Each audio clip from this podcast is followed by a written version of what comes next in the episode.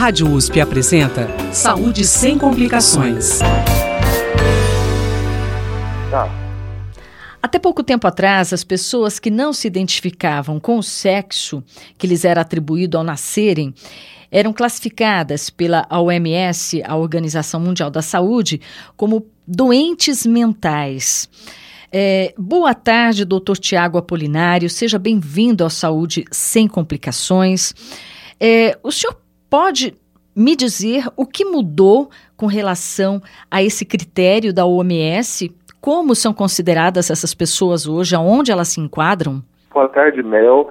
Em primeiro lugar, queria agradecer o convite. É um prazer estar falando aqui com você e com os ouvintes da Rádio USP.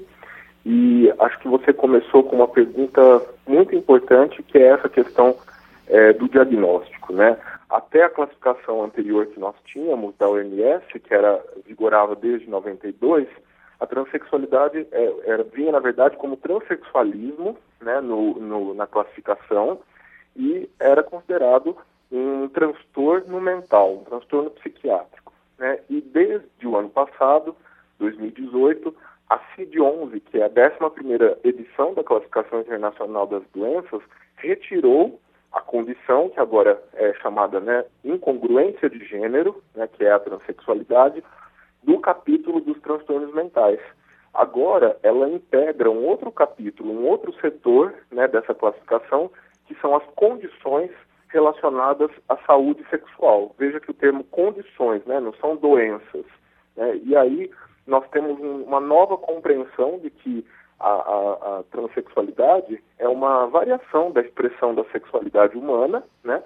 E não sei se você pode até me perguntar por que permanecer na, na classificação internacional das doenças, né? Acho que ter parte da, da população é, é, transexual, ela reivindica a saída de qualquer dessas classificações, a retirada, mas é, nós temos políticas públicas, nós temos serviços especializados, a oferta de atendimento em saúde, que demanda ainda esse tipo de registro, esse tipo de classificação. Né? Então, por isso que talvez seja importante manter, assim como a gestação, que não é uma doença, é um processo normal fisiológico, também tem lá o seu CID, né? mas dentro de uma categoria que não é mais dos transtornos mentais.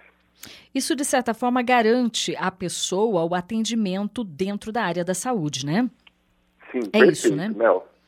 Bom, doutor Tiago, eu gostaria que o senhor é, falasse para a gente. É, para muitas pessoas é difícil entender o que é uma pessoa trans, né? O senhor pode explicar para a gente de maneira bem simples? Sim. Mel, é o seguinte: a pessoa trans é uma pessoa que é, nasceu né, com um determinado sexo. É, ao nascer, ela foi designada como pertencente ao sexo masculino uh, ou feminino, mas a sua identidade, ou seja, ela se sente, né, ela vive, ela experimenta, ela acredita, ela se sente como sendo do outro gênero, né? Ou seja, vamos dar um exemplo. Uma pessoa que nasce, né, num corpo masculino, ela tem é, a genitália masculina, que é o pênis, ela tem os cromossomos, que são XY, toda a biologia do corpo dela é masculina. Porém, é, no, na identidade dela, ela se sente mulher. Né? Ela, é, ela se identifica com todas aquelas, todas aquelas características que normalmente são atribuídas ao feminino, então ela deseja se livrar das características masculinas e uh, adequar os, a sua aparência, adequar a sua vestimenta, né, adequar a sua voz, aquilo que mais se relaciona com o feminino. Né? Então, ela, apesar de ter nascido né, biologicamente de um sexo, ela se identifica com o outro gênero. As pessoas confundem ainda, né, é, alguns aspectos da sexualidade humana aí, né? Qual a diferença entre identidade de gênero e orientação sexual? Legal, essa pergunta também eu sempre gosto de diferenciar porque são campos diferentes mesmo. A identidade né, significa identidade sempre é semelhança, é igualdade, é aquilo, né, aquele grupo com que me identifico. Por exemplo, a identidade é masculina, eu sou do grupo né, dos homens. É, então a identidade é aquilo que eu sinto que eu sou em relação a ser homem ou ser mulher. Já a orientação é, sexual, afetivo sexual, ela é aquilo que você física e é, emocionalmente. Então, por exemplo, se uma pessoa se, é, do sexo masculino se interessa né, afetivamente, sexualmente por mulheres, é heterossexual. E se ela se interessa por homens, ela é homossexual. Então, a orientação é, é aquela é, atração né, afetiva e sexual preferencial de um ou de outro gênero. Homem, mulher, gay, hétero, é, além de, de, de, suas variações, né, gênero fluido, não binário, bissexuais, pansexuais, enfim, enfim, são, são muitos termos que a gente ouve, né? É, e outras pessoas nunca ouviram falar, né? Só pode falar um pouco sobre é, é, toda essa mistura sim, que eu acabei sim. de citar? Sim. É, Para você ter noção, no estado de Nova York, no ano passado, 31 nomenclaturas diferentes foram é, autorizadas para constar nos documentos quando a pessoa assinala a que gênero pertence, né? É, Nova York é um estado progressista, né, dos Estados Unidos, que tem um pouco dessa vanguarda, mas eu acho que representa essa pluralidade né, no que a pessoa diz dela, que a pessoa pode dizer sobre ela mesma. É, isso que você falou do gênero fluido, dos não binários, né, são pessoas é, que não se identificam necessariamente com um desses polos, né, o masculino, o feminino. Porque mesmo uma pessoa transexual, ela pode estar num polo ou outro. A pessoa, né, por exemplo, que é, nasceu do sexo masculino, mas se identifica como mulher, ela então pertence ao gênero feminino, é uma mulher trans. Mas tem pessoas que não, não vão dizer que, que são nem homens nem mulheres, elas transitam né, por essas duas, por esses dois universos. Elas têm características de um ou de outro gênero. Então, elas muitas vezes vão se dizer gênero fluido. Né? A expressão, inclusive, disso no vestuário, no comportamento, vai ser também fluida, né, por conta disso. E, é, às vezes, dentro dessa lógica de homem ou mulher, né? Então, ela se diz não binária. Tem mulher que ela é, recusa, né? Que ela não, não se diz. Então, você tem né, homem e mulher, e você tem é, o gênero masculino e feminino, tem a expressão desse gênero, como se dá, né, que pode ser de uma maneira fluida, e os papéis de gênero, que são todas essas esses estereótipos do que é considerado masculino ou feminino, que varia numa determinada sociedade, num determinado período histórico. Mas não é a mesma coisa que bissexual, né? Não, porque o bissexual é um termo que se refere à orientação sexual, que nós conversamos agora há pouco. Uhum. Né? O bissexual é uma pessoa que sente atração afetiva e sexual é, tanto por homens quanto por mulheres. Então, a, a, bissexualidade é um termo que se refere à orientação sexual, não ao gênero. Pansexuais e assexuais. Bom, esses termos, eles também mostram aí a, a pluralidade né, da, da expressão da sexualidade na vida das pessoas. Porque se a gente for pensar, o, o sexo ele não é somente um ato, né, um comportamento. Ele também faz parte uh, no, na, nas fantasias, nas práticas, é, numa maneira de estar no mundo, de se relacionar. E aí, os assexuais, assexuados, são pessoas que, é, de alguma maneira, não não expressam, né, ou, ou não buscam né, expressar a sua sexualidade é, é, no campo das relações. Né? Então, elas não é, têm a sua sexualidade aí no campo de um relacionamento. Agora, mesmo as pessoas assexuais, elas têm é, alguma forma de sexualidade que se expressa de outra maneira, né? Como na expressão do gênero delas, é, nos comportamentos. Então, quando a gente ouve falar desse termo, geralmente são pessoas que não têm atividade sexual, seja com um, seja com o outro. Mas a sexualidade, ela é muito maior que somente a atividade sexual. Né? Já pansexuais, talvez sejam pessoas que se digam é, interessadas por, é, não por esse ou aquele gênero, não por essa ou aquele sexo ou, ou uma, um tipo ou outro de expressão sexual, mas uma expressão muito variada, muito polimorfa, que pode ser com vários tipos de parceiros, de várias maneiras diferentes, né? São termos um pouco mais amplos, um pouco mais genéricos. Bom, voltando então, vamos voltar aos trans, doutor. Uhum. É, existem diferenças entre cérebros de mulheres e homens, e então aí é, isso, de certa forma, é, facilita o entendimento para que é uma pessoa trans?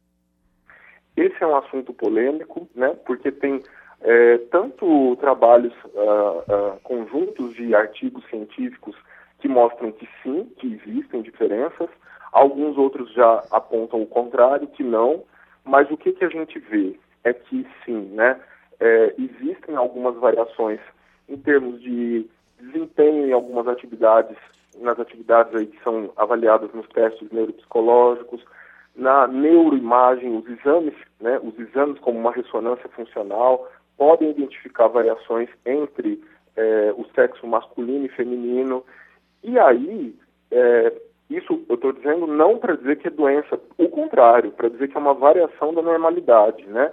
Que nasce com a pessoa. Temos evidências de que o cérebro das pessoas transexuais se a, tem mais semelhança do ponto de vista tanto estrutural quanto funcional é, com o cérebro do gênero que ela se identifica do que com o sexo biológico.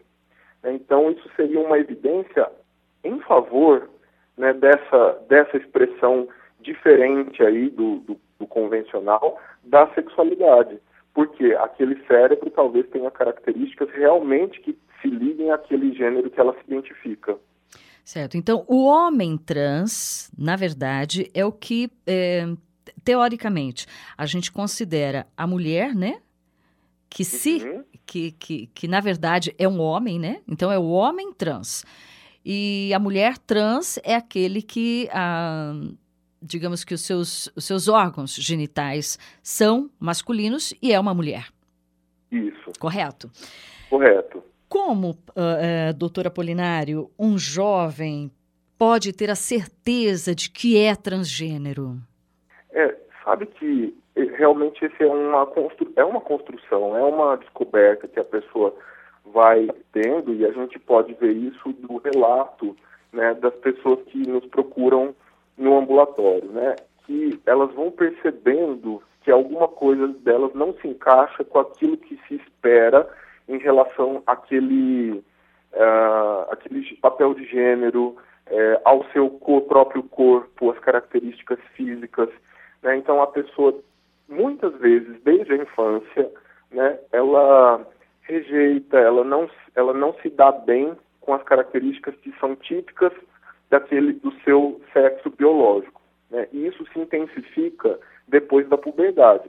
Então, imagine né, aquela pessoa que se identifica como um homem trans, por exemplo, e que passa por um processo de desenvolvimento de mamas, de menstruação, né, e aquilo parece que é estranho a ele mesmo. Ele não identifica que o que ele se sente tem a ver com aquele funcionamento corporal, com aquelas alterações anatômicas que apareceram ali depois da puberdade.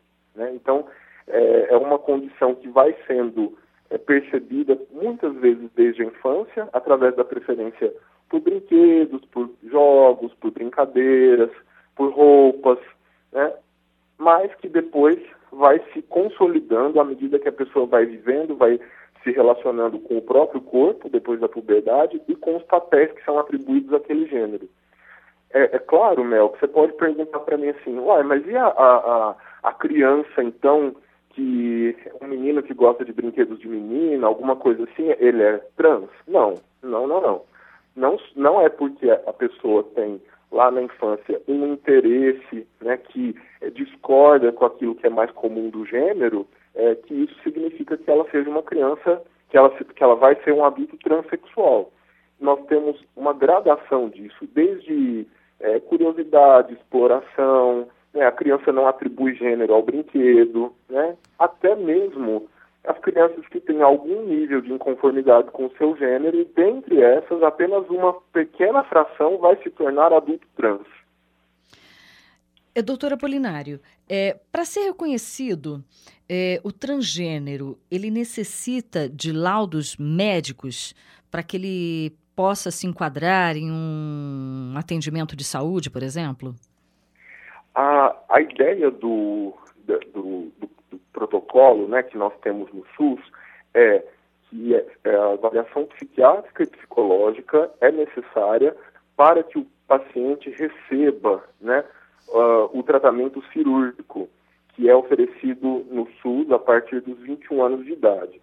Uh, os tratamentos hormonais que visam a transição, né, que visam a, a, a, pessoa adquirir as características do outro gênero, é, é possível, permitido na nossa lei a partir dos 18 anos. E aí, para isso, é feita uma avaliação né, psiquiátrica e um segmento psicológico também. Né? Então, os profissionais especializados aí da saúde mental, eles fazem esse diagnóstico, porque né, nós temos uma intervenção médica que vai ser feita, né, um tratamento hormonal que vai ser oferecido, que deve ser orientado né, quanto a riscos, quanto a consequências, é, cuidados e, e a cirurgia também, que é um processo ainda mais delicado, que é, é irreversível, né? Então, nós temos que ter esse cuidado integral em saúde que envolve um diagnóstico adequado, e aí eu digo diagnóstico não pensando em doença especificamente, mas pensando em uma condição que vai receber esse tipo de intervenção médica. O Hospital das Clínicas, em Ribeirão Preto, ele oferece a, a cirurgia de, de readequação de gênero? Infelizmente, não. Em Ribeirão, nós não temos a cirurgia. A nossa referência é São Paulo. Né? Então, os nossos pacientes eles entram na fila do estado de São Paulo. Né? Nós não temos a cirurgia. Nós oferecemos aqui o tratamento hormonal, né? o tratamento, a, a psicoterapia, o acompanhamento psicológico, e nós oferecemos também a fonoaudiologia. Nós temos fonoterapia para adequação da voz. É, e para que ele seja atendido, para que a, a, pessoa trans seja atendida aqui no laboratório do Hospital das Clínicas, é, qual, é, qual o procedimento? Aonde ele vai inicialmente procurar? Ele pode procurar a unidade de saúde mais perto de casa e pedir para ser encaminhado, né, pedir para fazer, para ter essa avaliação e aí o médico lá do, da unidade de saúde vai solicitar a vaga para o nosso ambulatório no HC. Para os pacientes do município de Ribeirão, uma outra possibilidade é eles comparecerem ao Centro de Saúde Escola da Rua Cuiabá, né, no Sumarezinho, é, que nas terças-feiras à tarde é feita uma triagem né, dessas, desses pacientes, dessas pacientes, para entrar também no nosso serviço. Então, nós temos a possibilidade de encaminhamento via unidade de saúde e a pessoa procurar também o Centro de Saúde Escola do Sumarezinho, né, que é lá, lá na rua Cuiabá, para é, dentro do setor da ginecologia e obstetrícia, para ter também essa triagem. É, o tratamento hormonal ele pode desencadear, por exemplo, na pessoa depressão é, ou ansiedade? Olha, esse, esse é um assunto também muito debatido dentro da, da comunidade científica é, porque a própria condição da transexualidade muitas vezes vem acompanhada de muito sofrimento.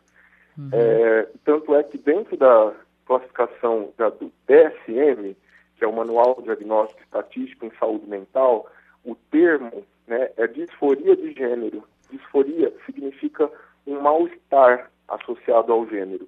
É um nome também questionável, né? esse nome substitui uma antiga nomenclatura que era de transtorno de identidade de gênero, porque a ênfase passa a ser o sofrimento da, da pessoa com aquilo, mas o que a gente vê é que muitas vezes o sofrimento é da pessoa não poder expressar o gênero de acordo com o que ela sente, é a pessoa ter um corpo físico e se sentir outra coisa por dentro.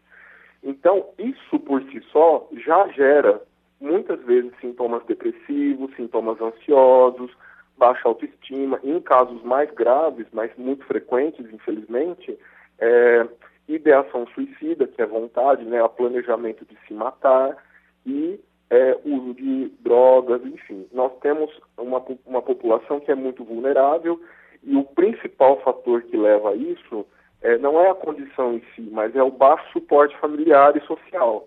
Quando nós temos uma condição familiar de maior aceitação, de apoio, né, e o social também, é, geralmente essas pessoas não apresentam esse sofrimento de uma maneira tão intensa, intensa a ponto de suicídio, de, con, de condições psiquiátricas graves. Então, respondendo à sua pergunta, muitas vezes, quando a gente faz o tratamento hormonal, a pessoa até melhora da, do quadro depressivo e ansioso dela, porque ela começa a perceber que o corpo dela está expressando aquilo que ela se sente por dentro, a sua identidade, né? Alguns casos, no entanto, que são mais graves, algumas patologias psiquiátricas um pouco mais complexas, que podem dificultar a pessoa né, de se cuidar, de aderir ao tratamento, de tomar direitinho os remédios, aí a gente precisa tratar antes. Não significa que a pessoa não vai poder é, fazer o seu tratamento hormonal, mas ela vai precisar estar mais estável né, emocionalmente para receber uh, o hormônio. Porque sim, o hormônio ele pode dar oscilações emocionais, né, o hormônio feminino pode dar oscilações uh, emocionais, o hormônio masculino pode contribuir com irritabilidade, com agressividade. Então a pessoa tem que estar estável, né, assim, minimamente estável para poder receber o hormônio. Mas quando são casos mais leves, né, de depressão, de ansiedade, a gente pode até começar o tratamento, que muitas vezes o próprio tratamento ajudará a pessoa nesse sentido. Então, isso depende da avaliação é, psiquiátrica. Doutor Tiago Apolinário, quer dizer que então, é, embora não seja uma doença mental, a condição pode trazer prejuízos mentais para a pessoa trans. Isso, acho que você falou muito, muito bem mesmo, é, é essa a ideia. A gente entende que não é uma, não é uma doença mental, mas pode vir associada né, com essas condições, é, com essas patologias, com esses transtornos mentais.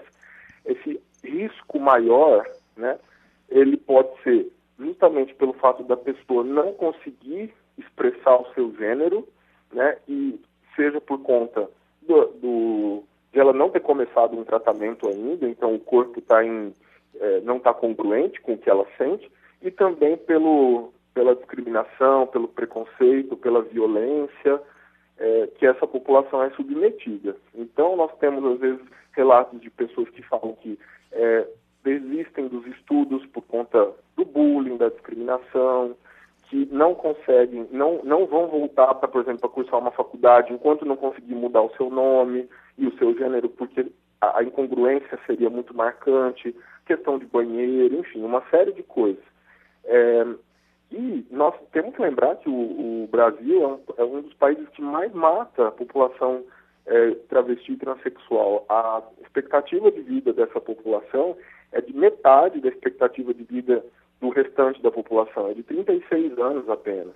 Né? Então nós temos essa, esses riscos que são relacionados com a violência, com a discriminação, com situações como a própria prostituição, uso de drogas, né, que acabam é, contribuindo para esse risco aumentado em, em doenças mentais, em transtornos psiquiátricos. E qual é o momento do, durante o tratamento, né, para a pessoa que já está sendo, a, sendo atendida, né? É, qual que é o, o, o, momento do tratamento que exige uma atenção maior, que ela exija uma atenção maior do profissional da saúde? Bom, acho que com certeza o começo do tratamento é muito delicado.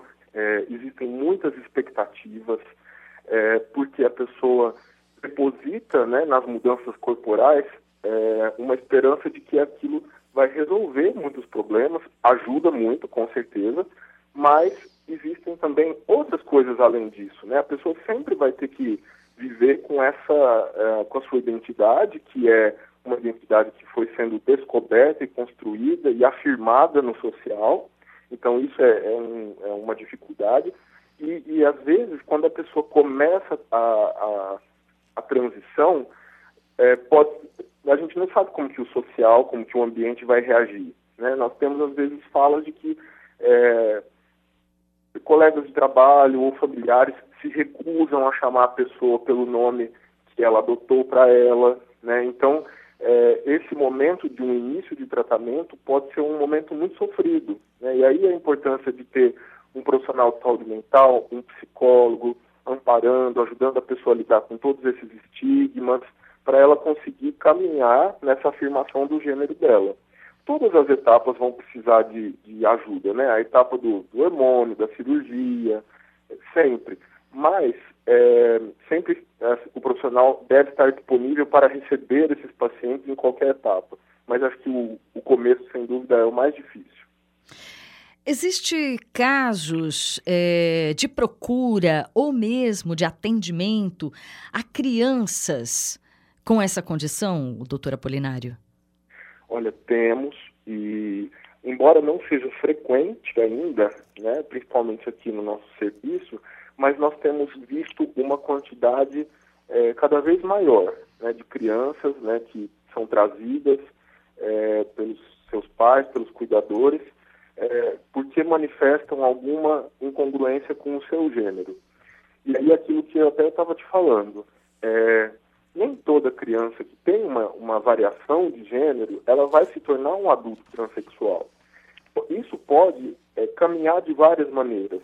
A pessoa pode se tornar um adulto cis, que é a nomenclatura que até nós não falamos, né, que seria aquela pessoa que se identifica com o gênero que tem a ver com o sexo de nascimento. Né? A pessoa que não é trans é cis. Então, é, pode ser que ela se torne um adulto cis heterossexual, homossexual, né? E pode ser que ela se torne um adulto transexual. Dessas crianças, os estudos mostram que, em média, 15% delas apenas se tornam adultos transexuais. Então, não dá para a gente já instituir um, um, tratamento de transição na infância, porque não vai ser, vai ser a minoria das crianças que se tornarão adultos trans complicado, né, mas, doutor? Mas essa criança, perdão, né, essa criança precisa né, de receber, é, receber cuidados, é, ela e os familiares né, receberem orientações, um acolhimento por parte de saúde mental. O fato dela, o fato da gente, que eu estou falando de não receber tratamento é o tratamento é, hormonal, é, investir numa transição mesmo com mudança de nome. Isso uhum. não é aconselhado na infância. Certo. Mas o acompanhamento pelo profissional de saúde mental para que a pessoa consiga né, caminhar nesse processo de maneira mais tranquila e os familiares também, isso está indicado. É necessário, né? Bom, isso. Eu conversei com o médico psiquiatra Tiago Dornella Polinário. Ele tem especialização pela USP em sexualidade humana e pesquisas sobre sexualidade e violência contra a mulher. É médico colaborador do Hospital das Clínicas da Faculdade de Medicina de Ribeirão Preto da USP, junto ao Ambulatório de Estudos da Sexualidade Humana do Departamento de Ginecologia e Obstetrícia. E vale lembrar mais uma vez, nós conversamos, nós falamos aqui sobre transexualidade.